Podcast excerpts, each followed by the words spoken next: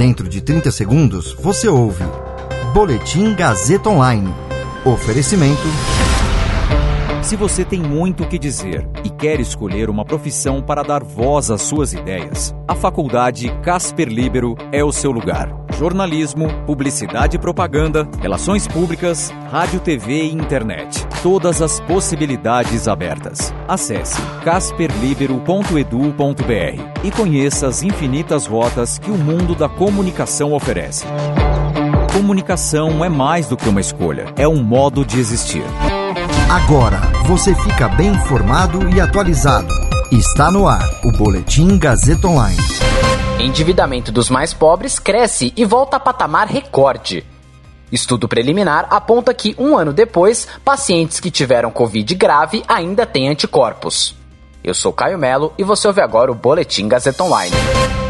Com a redução do valor do auxílio emergencial e o mercado de trabalho afetado pela pandemia de coronavírus, o endividamento dos brasileiros mais pobres deu um salto e voltou a patamar recorde. Segundo um levantamento do Instituto Brasileiro de Economia da Fundação Getúlio Vargas, em abril, 22,3% da população com renda de até R$ 2.100 se dizia endividada.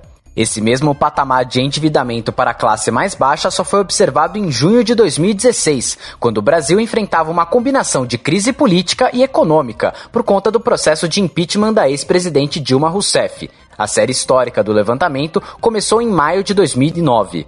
Nos últimos meses, o endividamento cresceu para todas as faixas de renda, mas o quadro tem sido dramático para os mais pobres, porque a capacidade desse grupo de construir uma poupança para algum imprevisto é bem menor. De acordo com investigação realizada pela Uniformed Service University of Health Science, nos Estados Unidos, anticorpos neutralizantes contra a Covid-19 foram identificados em amostras de pacientes um ano após contraírem a doença. O estudo foi publicado como um pré-print, ou seja, uma versão preliminar do trabalho ainda sem revisão de outros especialistas da área. A pesquisa também contou com a participação de mais de 11 instituições militares de pesquisa em ciências médicas. Para chegar aos resultados, os médicos coletaram amostras de sangue de 250 voluntários que já tinham contraído a doença. Do total, 192 tiveram Covid em sua forma leve ou moderada, sem a necessidade de hospitalização, e 58 tiveram a forma grave da doença e precisaram de internação. Os participantes cederam amostras durante as três primeiras semanas da infecção.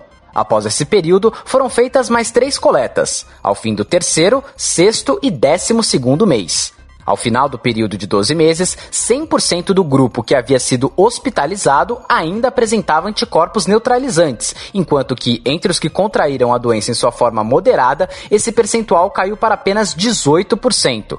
Os resultados preliminares do estudo apontam que a duração dos anticorpos pode ser maior do que o previsto em pesquisas anteriores, além de estar relacionado à gravidade da doença e à idade do paciente. No caso da idade, a duração dos anticorpos contra a Covid-19 é mais baixa e variável entre os jovens.